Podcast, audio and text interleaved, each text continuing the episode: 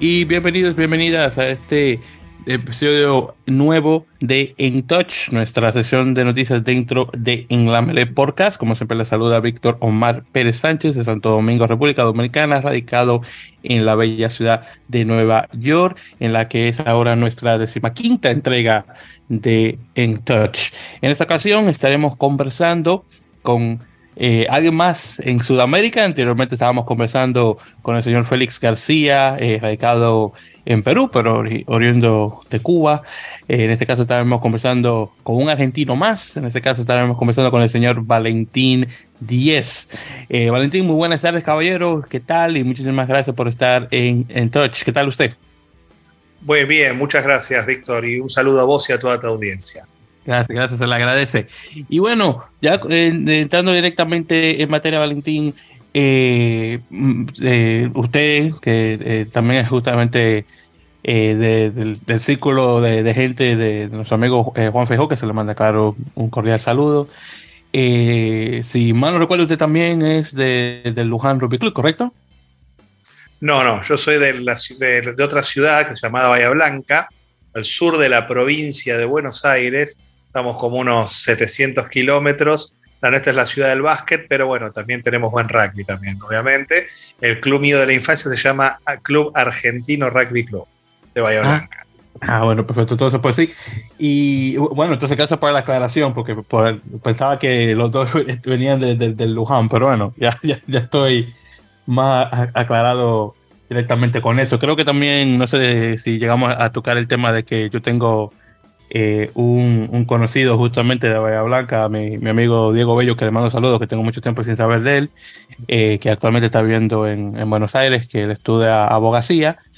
Eh, pero sí, yo he conocido varias personas de Bahía Blanca. De hecho, cuando estuve en mi profesión antigua de guía turístico, de hecho llegué a conversar eh, con una de las directoras de, de la aduana allá en, en, Bahía Blanca, en el puerto de Bahía Blanca específicamente, que estaba con su señora esposa dándose una vuelta por Nueva York. Así que, mira, está. Eh, yo me he tocado con gente de esos lados. Sí, sí, y también conozco el equipo de, de, baloncesto, que es bastante bueno. De hecho, hemos tenido unos cuantos dominicanos que han jugado en en Bahía Blanca Basket al, al pasar de los años. Así que, bueno, eso menos tengo una, una idea de, de, la ciudad, definitivamente. Y saludos a, la gente de Bahía Blanca. Bien, entonces, hablando justamente sobre el, equipo, este de, Argentinos Rugby Club, eh, dígame, ¿cuándo usted comienza su carrera en el club? Eh, ¿Cuál fue su posición? ¿O ah, comenzando y terminando su carrera? ¿Se, se, se tuvo en la misma posición? Eh, ¿Cómo está el club actualmente? Dígame. Bueno, mira, empecé en el año 1984, hace muchísimos años con cinco años a jugar en el Club Argentino de Bahía Blanca. Antes, cuando éramos chicos, realmente no es como el mismo formato que se usa ahora. Cuando éramos chicos, eh, hasta que vos tenés más o menos eh, predécima intermedia, lo que sería una menores de 8 hoy en día, jugás a cualquier cosa menos rugby. ¿Por qué? Porque la idea es que el niño vaya perdiendo los miedos, eh, se mezclan, juegan los, juegan los equipos mezclados, o sea, se hace cualquier cosa menos rugby, te enseñan a taclear, o sea, no es competitivo, por lo menos no era competitivo. Ya a partir de M8, el primer puesto que tuve fue de Win, de Win. Ya después jugué de Win más o menos como hasta menores de 11 años. Ya en, en M12, en M12 me pusieron de primer centro. Y de M12 jugué entre Win y de primer centro hasta M15, que empecé de fullback y ya en M15 quedé fullback casi hasta los 21, que terminé de jugar, que me lesioné, tuve una lesión muy, muy fea, realmente no me rehabilité, me fui a vivir a República Dominicana, a tu hermoso país, el mejor país del mundo, para mí es opinión personal mía, opinión personal mía, y de ahí me fui a Panamá, y en Panamá volví otra vez al rugby en el año 2014, ya con 37 años, y nunca nunca me recuperé de las lesiones. Y en Panamá pasa algo similar a lo que pasa en el resto de Centroamérica, Caribe, es que obviamente ya fullback no podía ser porque venía con unos varios kilos de más, no tenía la velocidad de antes y he jugado de segunda línea, de ala, de centro. ¿Cómo te explico? El tackle siempre quedó intacto pero ya la velocidad no es la misma que tenés cuando tenés 21 años y con 37 años y con 25 kilos más. Me, no sé si me doy a entender. No, definitivamente sí, ya la cosa cambia bastante con, eh, eh, eh, con, esos kilos de más y, encima los años que uno está fuera de, del deporte y, los años que tiene el cuerpo encima. Entonces, imagínense, no, Exactamente. la cosa no es fácil ni, para nada. Entonces le pregunto, ¿cómo hablando, tal vez se mantiene al tanto de la gente en Argentinos de Bahía Blanca? ¿Cómo va el equipo actualmente? Cosas así. Bueno, mira, la primera nuestra, cuando llegamos acá, yo volví acá en el año 2017 a Argentina, te cuento un poquitito, empecé con el rugby femenino, ¿ok? Empecé con el rugby femenino, eh, el primer año no teníamos un equipo muy competitivo, se jugó hasta donde se pudo, tenía la suerte de tener a la capitana histórica de las Pumas, que es Uche, Botelli, ojalá puedas, puedas entrevistarla, todo dependerá más adelante si se puede. ¿Y qué pasaba? Uche realmente no tenía el acompañamiento especial que necesitaba para que el equipo pase a la siguiente fase. Por ejemplo, vos primero se juega la liga local, de la liga local se juega un regional, y si los dos primeros del regional van al nacional de clubes, que digamos lo más alto que tiene el rugby en Argentina, tanto en masculino como femenino. ¿Ok? Entonces al año siguiente eh, recluté seis chicas de la selección de Venezuela, con un trabajo muy, muy arduo, me, costó eh, conseguirles trabajo, me costó traerlas, ayudarlas a que, a que pudieran pagar los pasajes. Bueno, una, fue una odisea grande. Lo lindo que tuvo eso, Víctor, es que se pudo lograr algo histórico, dos años seguidos yendo a Nacional de Clubes, eh, quedamos en quinto puesto los dos años, que para nosotros era superó las expectativas. Le hemos ganado a equipos candidatos como La Plata, eh, le ganamos a Córdoba Rugby, que son dos de los equipos fuertes. Lamentablemente caímos las dos finales, pues digamos, por el terminamos ganando la final de plata, pero perdimos la zona campeonato siempre con los equipos de Tucumán, Cardenales, que son los equipos fuertes, y Tucumán, como vos sabrás, Tucumán es tanto fuerte en hombres como en mujeres. Así que, ¿qué te puedo decir, Víctor? Fue algo muy bonito, fue una experiencia muy linda, no solo de poder entrenar, meterme más con el rugby femenino, que realmente no se le da la importancia que se le debe dar acá en el continente, por lo menos en Argentina, que es, vos sabés que somos una cuna del rugby prácticamente en América Latina, y siento que el rugby femenino no, no merece el apoyo, o sea, no, perdón, no se le brinda el apoyo que merece. ¿ok? Y bueno, y con esto de las chicas venezolanas fue algo como que ayudó a que, por lo menos el rugby femenino acá en la ciudad, se dispare un poquito más. Se logró, pero ahora como que viene en caída otra vez y bueno, la idea nuestra es volver a armar un equipo, si Dios quiere, para el 2023 fuerte, donde estamos viendo, ahí me interesaría traer jugadoras de la RAM. De la RAM estamos viendo más o menos, te comenté el otro día, lo que queríamos hacer con una de las jugadoras que no podemos decir nombre, vos lo sabés, a ver si podemos traerla a jugar acá y bueno, y a ver qué más puede salir. Y en lo que se refiere al equipo masculino, está en el torneo de ascenso en el TRPA, este año pudo mantener la categoría y bueno, pasa que es, muy, es mucho más competitivo la parte de masculina acá, el club eh, tiene todos jugadores que son 100% salidos del club y bueno, viene un año, un 2023 muy bueno, porque dos de los chicos buenos que teníamos en la primera nuestro club, ya se, uno ya está en los Pumitas y ya se los llevaron a Buenos Aires. Entonces ahí no podemos hacer más nada. Así que alguna pregunta más que quieras hacerme del club, con mucho gusto. No, no, perfecto. No, bueno, yo creo que ya más o menos cubrimos lo, lo, lo, más, eh, lo más importante, que, que Argentino va bastante bien. Nuevamente, eh, el equipo de chicas, que de igual manera, algunas, eh, nuevamente, personas que cruzando los dedos se van a integrar al equipo femenino y obviamente estos dos jugadores del equipo masculino que, que, van a, a. Así que bueno, yo creo que, yo creo que más o menos podemos cubrir eh, las la cosas. Pero bueno, de hecho, ya antes de terminar y para hablar de regreso, eh, eh, hablando de regreso con, sobre los argentinos, eh, ¿cómo, el equipo masculino y femenino, ¿cómo quedaron los dos en, en la liga este año? Por ejemplo, el femenino este año no compitió no compitió este año, lamentablemente. Ah. Hubo una pequeña, digamos, se, desintegró y la idea es volverlo a poner, eh, si Dios quiere, vigente el próximo año. Este año fue un año muy duro, fue un año muy duro. El año pasado ascendimos al TRPA, estábamos en el TRPB, ¿ok? Estamos en el A, obviamente el nivel es mucho más competitivo en el A. Eh, habemos dos equipos de la ciudad nada más, que está Sportiva, que es nuestro eterno rival. Jugamos contra equipos de Mar del Plata y de Tandil, y fue un año muy duro. Por suerte quedamos a mitad de tabla y pudimos mantener la, categoría. O esperemos este año poder lograr el ascenso al Nacional de Clubes, ¿no? Que es lo más importante, que es lo que todo, es lo que todo equipo masculino y femenino quiere hacer. Por ejemplo, los dos primeros de cada zona, de las cinco zonas, juegan un nacional de clubes, juegan contra los clubes de la Urba, contra los clubes de Rosario, de Santa Fe, de Córdoba. O sea, los dos primeros de cada TRP, que son ocho en total, juegan, quedan, digamos que hace una especie de nacional de clubes, ¿ok? Y es bien difícil, es bien difícil, Víctor, porque por ahí un equipo de acá de Bahía Blanca no tiene el mismo nivel que un equipo de Córdoba de Tucumán. O sea, las diferencias son abismales, pero no importa, pero lo lindo es jugarlo. ¿Me explico, Víctor? Lo, importante es llegar. Eh, por supuesto, por supuesto. Entonces, que sí, es una cosa también que quiero hacer una pequeña mención para, específicamente para nuestros oyentes eh, que no están muy familiarizados con la estructura del rugby argentino, que yo me lo encuentro extremadamente fascinante. Es como eh, eh, son como, eh, como pequeñas islas dentro, de, dentro del mismo territorio, porque está la urba, que es que, que viene siendo la, bueno, literalmente la capital en relación a, lo que es la fuerza de, de, rugby argentino, y luego están los otros lugares. Ahí podemos hablar, por ejemplo, Córdoba y Tucumán, que serían tal vez los que serían un segundo y tercero.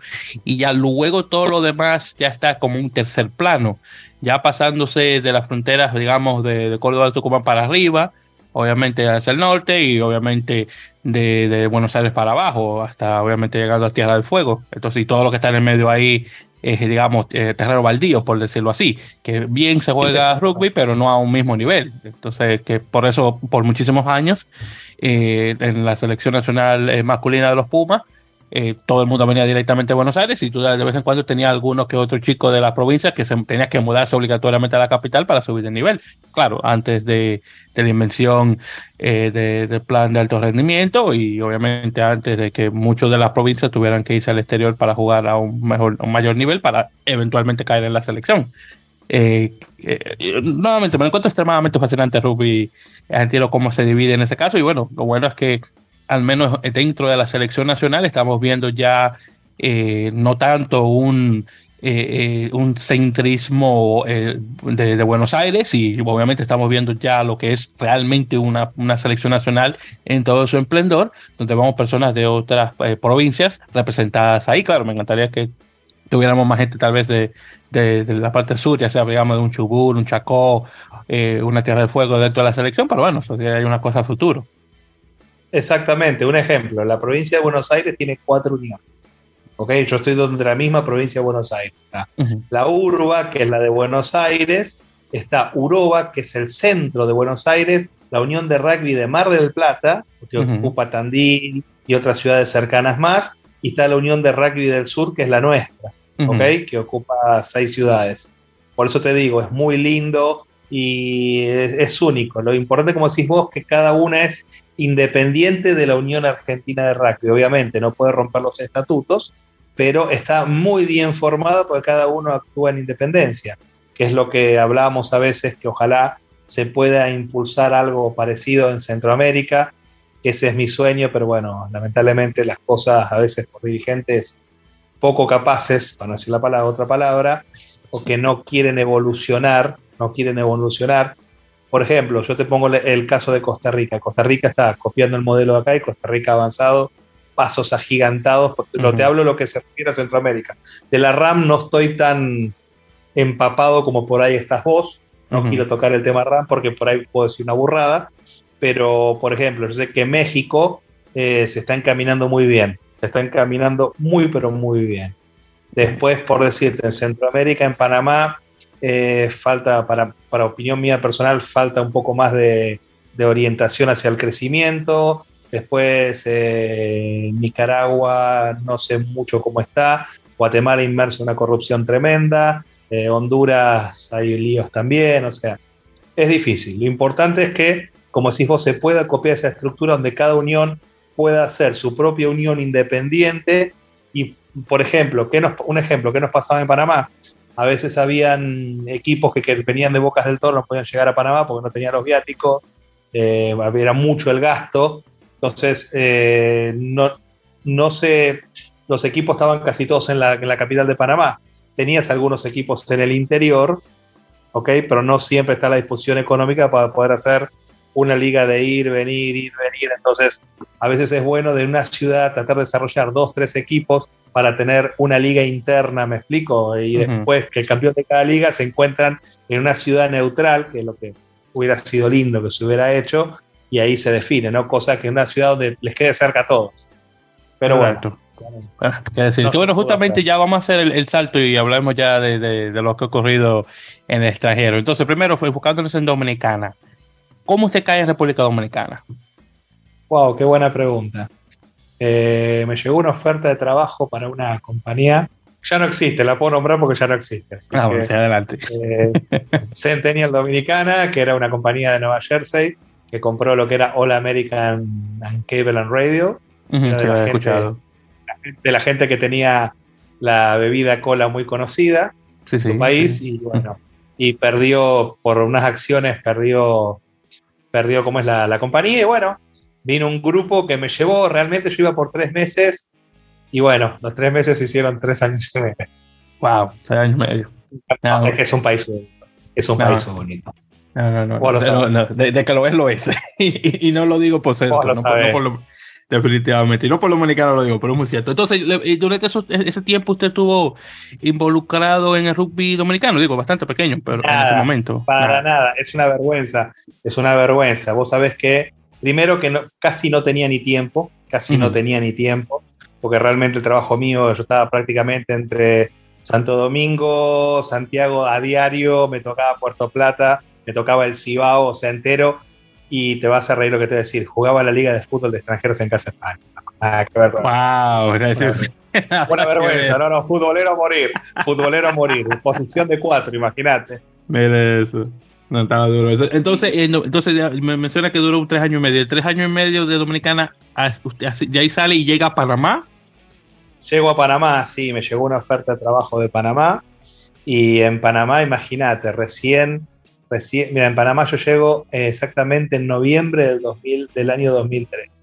Mm. Llego a Panamá y recién en el 2014 me dediqué al rugby. Te explico el porqué. Sabía que del 2007 que había rugby, sabía que había rugby, ¿qué pasaba? El trabajo que yo tenía, yo manejaba casi un montón de países y no estaba nunca en Panamá. Entonces a mí, vos no podés comprometerte en un lugar donde vos no tenés ni tiempo para entrenar, porque es injusto. Yo no soy una persona que, para mí el que no entrena no merece jugar. Pero bueno, se manejan otros códigos en, el rugby centroamericano. Entonces, vos no podés jugar en un lugar donde vos no vas a entrenar.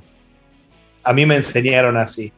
Eh, por lo menos de donde yo vengo, si vos no ibas a entrenamiento, que ni se te ocurriera aparecerte el sábado o el domingo en la cancha, porque así se hace, así se hace la estrella. No jugabas. No jugabas. Entonces, bueno, yo veía la cancha de rugby, veía la cancha de rugby porque venía en un tren que hace de Colón a Panamá y veías la cancha, pero me enteré que era Seven. Y a mí el Seven realmente, te digo la verdad, nunca me gustó ni cuando era chico. El Seven para mí, ojo, lo respeto, lo respeto, pero no es un rugby que a mí me gusta. A mí me gusta el rugby de 15. El rugby con contacto, más rústico, más duro. O sea, que, o sea, cuesta más pasar, ¿me explico? Sí, sí, definitivamente. Sí, sí. Y en el 2014 me invitó un amigo, me invitó un amigo. Eh, realmente las lesiones me, costó casi 3, 4 meses agarrar el ritmo, porque realmente las rodillas hasta hoy me siguen doliendo, pero me tocaba infiltrarme antes de cada partido. Pero fueron tres años hermosos realmente. Con infiltraciones, dolores, qué lindo volver a jugar. Hoy, hoy me duele hasta el alma. Todavía las Me imagino. fueron, fueron tres años bonitos, fueron, mira, tres años bonitos, eh, una, una camaradería muy buena, eh, un equipo nuestro realmente ganamos casi todo lo que jugamos. Eh, éramos un equipo prácticamente todos extranjeros, había panameños, bueno, panameños, había argentinos, venezolanos, franceses, tuvimos inglés, déjame acordarme, era colombiano, o sea, éramos las Naciones Unidas. Wow, nada más. Pero Se, armó, se, armó, se armó un grupo muy lindo hasta el día de hoy. Tenemos un chat, se hicieron amistades muy buenas, y hasta el día de hoy las mantenemos. Eh, lo que, eso es lo lindo que tiene este deporte. Pasan los años, pero vos seguís conservando los mismos amigos que de chicos. Igual ahora, este año nos reunimos también los chicos que jugamos juntos, que no nos veíamos hace más de 20 años. Y es algo que solo el rugby lo puede hacer.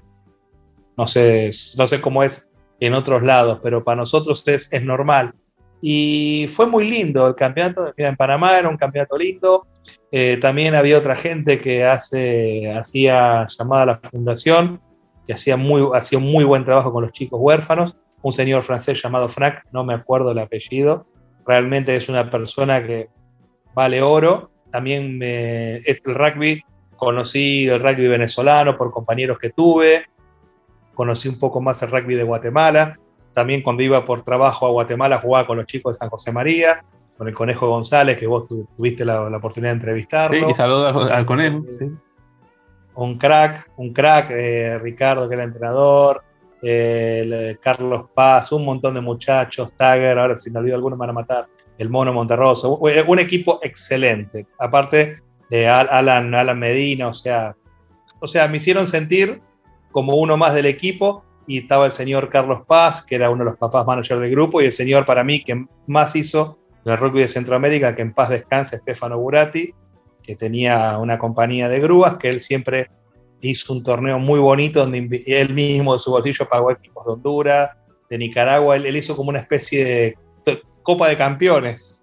Todos los campeones de Centroamérica pagados de su bolsillo para que fueran a jugar ahí a Guatemala. O sea, eso no vale la pena recalcarlo, no me puedo olvidar de eso porque es una persona que sumó mucho al rugby de Centroamérica y está pasando el tiempo, se nos fue en la pandemia y nadie le hizo un reconocimiento con todas las cosas buenas que hizo por el rugby. Para mí la persona que más le dio a sumar al rugby en Centroamérica. Mi humilde opinión, opinión personal mía, ¿eh? opinión personal. Ah, ya. Bueno, y que, que para descansar, por supuesto.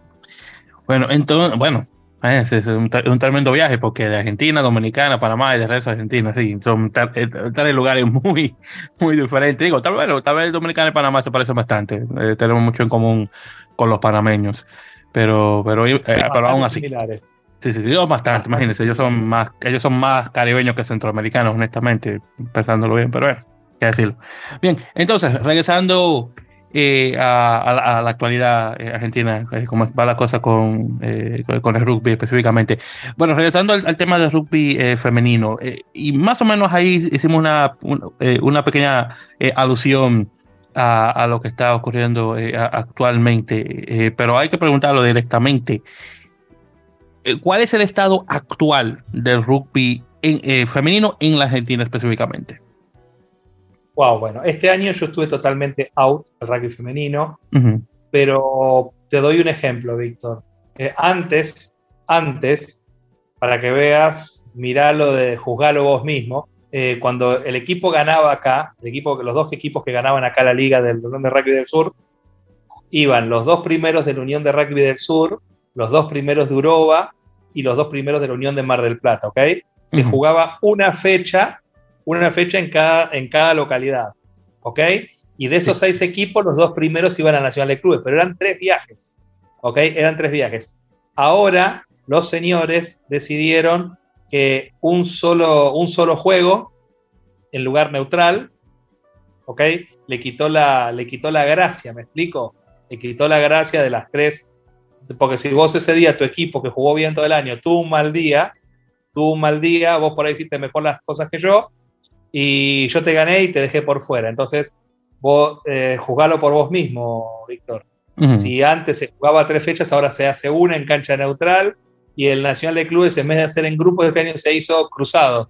¿Me explico? Fue este contra este, el ganador de este juego. O sea, cada día lo estamos achicando más. Más y más, exacto.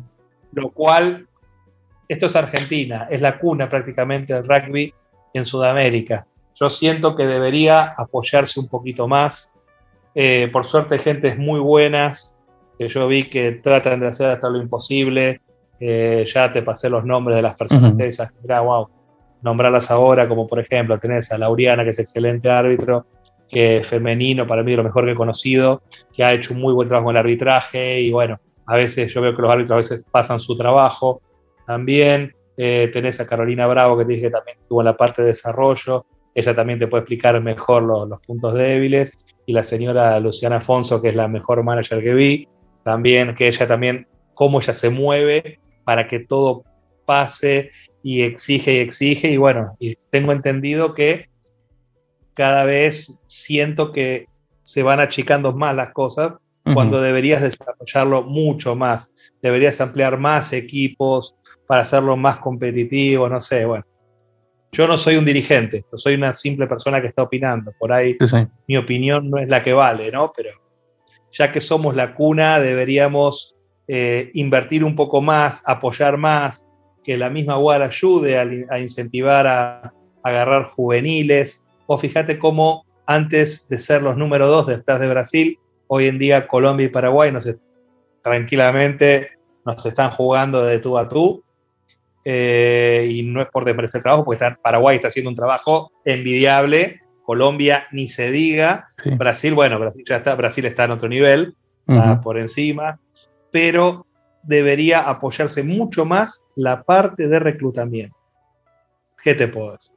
eso, eso también un, un, tema que quería tocar ahí brevemente, hablando del tema Brasil-Colombia y cómo, eh, eh, eh, en particular Colombia, cómo ha, crecido a pasos agigantados, no solamente masculino, pero también femenino y, por encima de Argentina, que todavía me, me sorprende cómo una nación con tanta historia rugbística, bueno, realmente desde el lado de hombres, eh, no ha podido capitalizar de la misma forma en mujeres, pero claro, también conozco y sé de que hay un machismo extremo dentro de los clubes de, de, rugby argentino. ¿eh?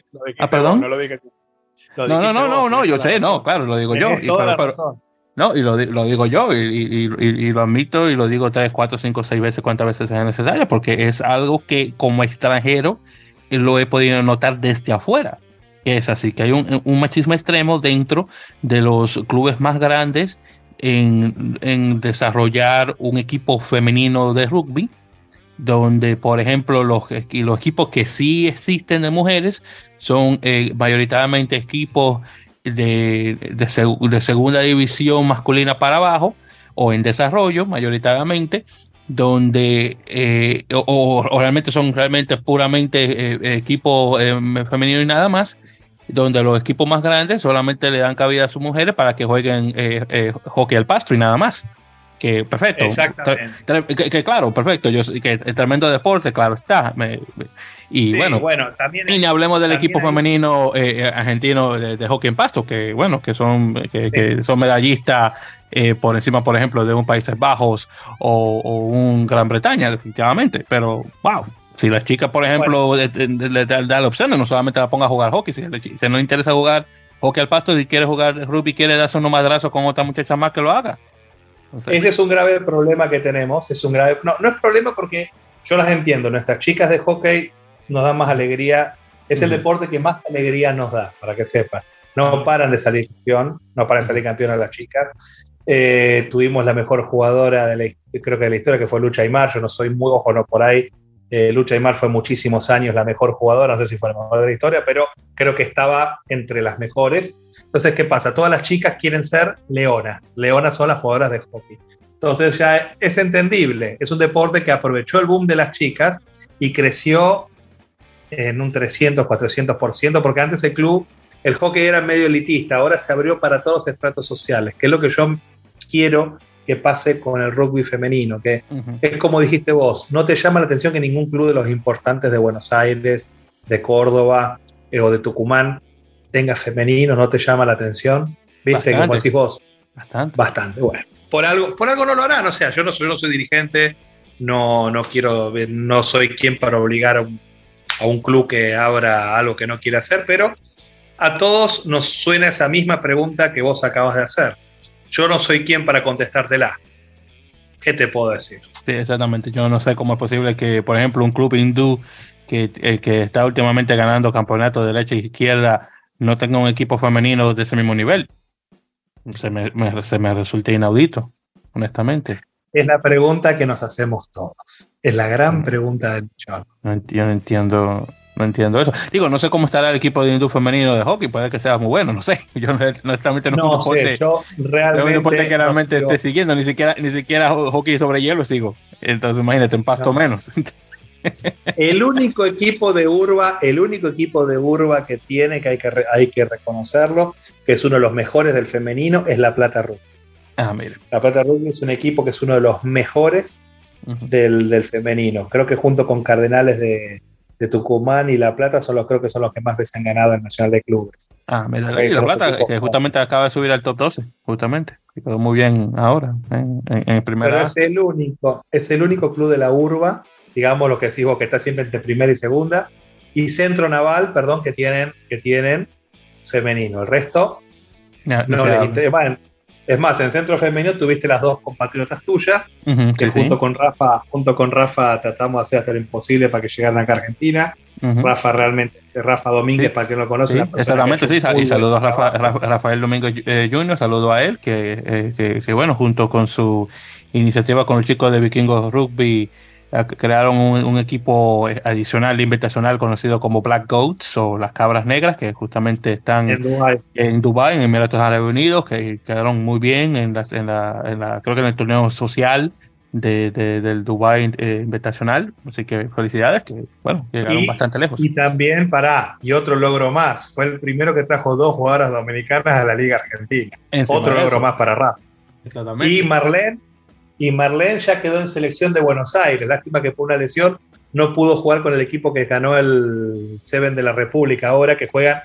El Seven de la República es paralelo, Víctor, al Nacional de Clubes, solo que juegan las asociaciones, ¿ok? Es como si fuera en ah. Dominicana, que Santo Domingo juega contra Santiago, Santiago juega contra San Francisco de Macorís, por no sé, no sé si tienen uniones, estoy hablando por hablar. Sí, sí, no, entiendo, digamos, contra uniones. Y realmente Marlene iba a jugar era, fue titular porque jugó la eliminatoria contra los equipos de acá de Bahía, pero la lesión que tuvo en la rodilla no, lo no la dejó jugar el Seven de la República. O sea, y eso también es logro de Rafael, porque Rafael lo asesoramos y él mismo se encargó de poner dos, dos jugadoras dominicanas en nuestra liga y bueno, creo que son las primeras dominicanas que juegan en la liga argentina. Y eso es un logro también grande para destacar. Sí, sí, sí. Eh, honestamente, esa es otra persona que tengo que traer un día de esto para entrevistar, porque Rafael Domínguez, ah, honestamente, ha hecho más por el rugby dominicano que muchas personas que están en la isla y lo está haciendo desde afuera, desde Estados Unidos. lo dijiste vos. Lo dijiste vos. Es, que lo tengo que decir, es que es verdad. Eh, pues, exactamente, yo le voy a pasar esto a Rafael para que lo escuche y que si él quiere corregirme, que me corrija, pero yo por lo que he visto, él está haciendo más que muchas personas que están en la isla. Y yo sé que yo te voy a dar una opinión personal. Yo te voy a dar una opinión personal, Víctor. Yo solo veo que tenés dos personas ahí que publican cosas, se sacan fotos, pero bueno, y siempre son las mismas fotos ahí en República Dominicana y no hacen nada. Perdona, dame fotos sube cualquiera. Rafael es el que te, lo muestra con hechos. Yo no voy a dar nombres, vos sabés muy bien cuáles son las dos personas que yo te estoy nombrando, no quiero, no quiero causarte problemas en tu, en acá en tu programa. No, no, gracias, pero, se lo agradezco, se lo agradezco. No, por eso te lo digo, pero de fotos sube cualquiera. La idea es iniciativa y lo que ha hecho este muchacho Rafael es algo que hay que reconocerse, y hay que decir las cosas como son. Sí, exactamente. Ya tengo, que traerlo ya, ya pronto para conversar justamente sobre el, el, tour este o la gira que se hizo por Dubai, que eh, a él y tal vez algún chico más, con suerte tal vez eh, tal vez podamos traer a Luis Álvarez, el, el capitán de Vikingos, que se me saludo también de alguna manera a Luis, para tenerlos los dos y conversar. Entonces sí, una cosa que definitivamente a futuro eh, tenemos que planear. Ya nuevamente esto se lo pasaré a, a, los dos para que lo escuchen a ver qué, qué, qué respuesta. No, y otra cosa más. Y otra cosa más, y me hago cargo de lo que digo, Víctor. Me hago cargo de lo que digo.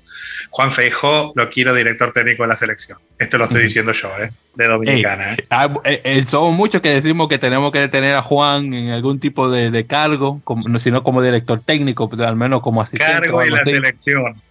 Cargo y selección. Definitivamente. Mi humilde opinión, ¿eh? Muchos lo dice Valentín lo ¿eh? Lo dice Valentín Díaz, ¿eh?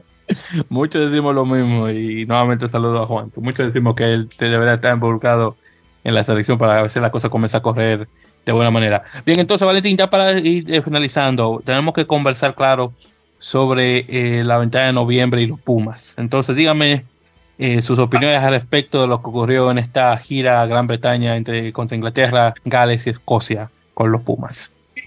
Qué buena pregunta. Realmente el problema de Argentina que no, no mantenemos un pico medio. O damos batacazos, o damos batacazos, o damos, ¿cómo te explico? O perdemos por errores muy, digamos, bobos. Porque vos fíjate que se mantiene la estructura, se mantiene la estructura de juego, pero llega un momento que no sé si es el factor psicológico, factor anímico. Vos fíjate, contra Inglaterra fueron implacables. Inglaterra para mí es el principal candidato para mí, para ganar con Francia y los All Blacks, Irlanda, para mí no sale de esos cuatro. Para mí no sale de esos cuatro. Y vos fíjate los posibles campeones el próximo año. Pero no sé qué decirte, con Escocia por momentos partido dominado y se dejaron estar por errores. Con Gales también, con Gales jugamos bien, pero no podemos mantener el resultado. A mí me gustaría no sé, a mí me gustaba más Quesada como técnico, pero bueno, hay unas internas muy grandes dentro de la UAR y no sé qué pasa ¿viste? con Quesada, pero Quesada, vos fíjate, hizo muy buen trabajo con los Jaguares, juega un rugby lindo, por ahí este Cheika no es mal técnico, pero podrían hacer una dupla técnica Cheika-Quesada, bueno, todo depende del ego del señor Pichot, a ver si lo deja manejar a Quesada los Pumas, pero bueno, yo no manejo, como te dije. Me, me, gusta cómo juegan, pero por momentos nos desconcentramos y hacemos errores muy bobos que nos cuestan los partidos. Y mucha tarjeta, mucha tarjeta, que es algo que no sé qué nos está pasando. O sea, hay errores que sabemos que no podemos hacer. Sí, que no, que los muchachos, no sé, como que se apasionan demasiado y hacen alguna estupidez y les cuesta eh, les cuesta el resto del, equipo. Eh, porque hay que decirlo. era la Vanini. Antes era la Vanini que hacía esa. Gracias. eso, es lo que yo eso es lo que yo estaba esperando. Que Pero vos fíjate que ya la Vanini es al que menos tarjeta le sacan ahora. o sea, y contagió a los otros. Sí, exactamente. Y contagió a los otros. Sí, sí, exactamente. Que eso es lo que yo. Que e, ese era el nombre que iba. Bueno, el apellido que iba a mencionar. Eh, la Vanini. Tomás Lavanini. ¿Y quién más, Víctor? Víctor, ¿quién más? Era bueno, Exactamente. Siempre la Vanini pobre era el segundo nombre de, la Vanini era amarilla. Amarilla, exactamente. Tomas amarilla la Vanini, exactamente. Si no, roja. Porque si no, él es Facundo Isa y Facundo ni siquiera está jugando de titular con tanta frecuencia como antes. No, por eso. Por eso, ¿qué querés que te Eso, digo, oye, pero eh, eh, digo, eh, en varias ocasiones en, el programa siempre he mencionado a Tomás Lavanini diciendo, ojalá que a Lavanini no se le pegue una tarjeta porque ese hombre es un imán, se le pega todo, todo, todo se le pega. Exacto. Increíble. Y, a mí lo que, entonces a mí lo que me gusta es que pasa eso y después momentos eh, de que como que como que se le abre la mente y el tipo viene y te juega como animal. Que eso es lo que me, eso es lo que, eso es lo que me da de Lo que pasa, la Vanini es un jugador de los 80 encerrado en un rugby del año 2000 donde hay TMO. La Vanini era para tirarlo en los años 80, cuando estaba el Chapa Branca, que eran jugadores, viste, duros, rústicos pero en ese entonces vos podías hacer todas esas cosas que no había TMO. Hoy con TMO no podés ni siquiera dar un tackle un poquito alto. Porque Exactamente, porque te lo cantan de una vez. Eso mismo, te lo cantan te lo Cantan de una vez y ya. Y ahora cualquier cosa es amarilla. Entonces, y imaginás, si, si, tacleás un poco duro, es roja. Entonces, ¿qué, qué te puedo decir? no, pero hablando en serio, regresando a lo de la selección, sí, eh, honestamente no entiendo. Es un equipo extremadamente eh, eh, inconsistente y de, mala manera, porque tiene momentos donde nuevamente van bien y luego llega el siguiente partido y, se hacen se hacen bolas como dicen los mexicanos, se desboronan. no, no entiendo que, es que no hay una consistencia de, no, no una consistencia de juego, pero una consistencia en mantener el mismo nivel de juego lo suficiente como para tener varias victorias consecutivas. Y no, y no, y no puede. bueno, eso lo logró Quesada. Eso lo logró Quesada. Ah, bueno. Bueno, Quesada lo logró. Lo logró. Imagínate en dos años en el Super Rugby, terminó en cuartos de final y finalista. ¿Me explico? Exactamente. También sí. a una final fue un logro grandísimo, Víctor. Oh, claro, pero, claro, Todavía me duele esa final con, contra el Cruzeiro, que yo creo que deberían haber ganado. Más ganador del, perdimos contra el equipo más ganador, no es que nos ganó cualquiera. Por supuesto, a mí todavía me duele esa final el Cruzeiro. Sí, y perder por 10 puntos tampoco es que nos, mate, nos, nos mataron. No, no para nada. Para nada. Y me, todavía me duele eso. Y el hecho entonces después de que al pasar de los años llega eh, eh, al este llega Pablo Matera y comienza a jugar con, con cruceros encima de eso. Entonces imagínate. Eh, pasó de, perder a ganar con ellos. Te digo que. Opina igual que vos. Opina igual que vos, Papo. Opina igual que vos. Pero bueno, ¿qué te puedo decir? Yo no, no soy, no tengo la bola de cristal. A mí me encantaría que volviera alguna vez que está. Eh, lo bueno que hay buenas bases de los juveniles, se está haciendo buen trabajo con los Pumitas.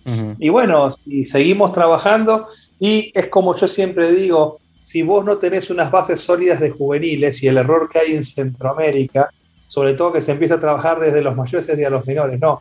Se tiene que empezar desde los menores hacia los mayores y meterse en los colegios privados. Eh, más o menos yo siempre estaba hablando de eso con alguien de Dominicana, traté de hacer algo con eso en Panamá alguien se está asesorando en eso también. Eh, si vos arrancás con los colegios y haces una constante, haces algo que se mantengan, ahí vienen las bases. Vos sabés que por ahí se te va a morir el rugby de mayores, pero vos sabés que en 10, en 10 12 años, con un trabajo bien hecho y con bases fuertes de abajo, en 10 años, 12 años vas a tener una liga que se va a mantener por 50 años.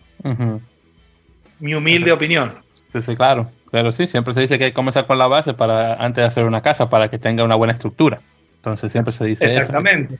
Y bueno, desafortunadamente hay mucho que buscamos eh, esa, gratificación instantánea, por eso que nos vamos mayoritariamente con gente ya que, ya puede jugar, eh, a, lo, a, lo, opuesto de comenzar también a lidiar con, con, niños. Entonces, bueno, es decir, son, son cosas que, que pasan.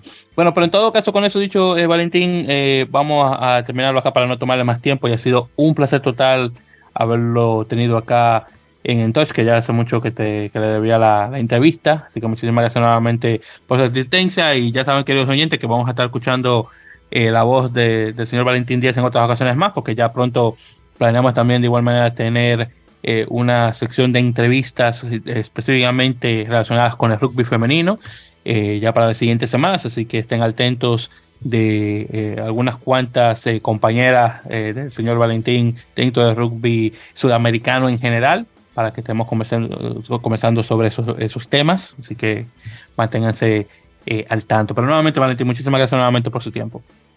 No, por favor, gracias a vos por tu tiempo y gracias a toda tu audiencia por esta, para poder deleitarse con esta hermosa entrevista y, que Dios quiera más adelante podamos seguir con el femenino, con las chicas y que se den a conocer su espacio y que el femenino pueda crecer más en el continente.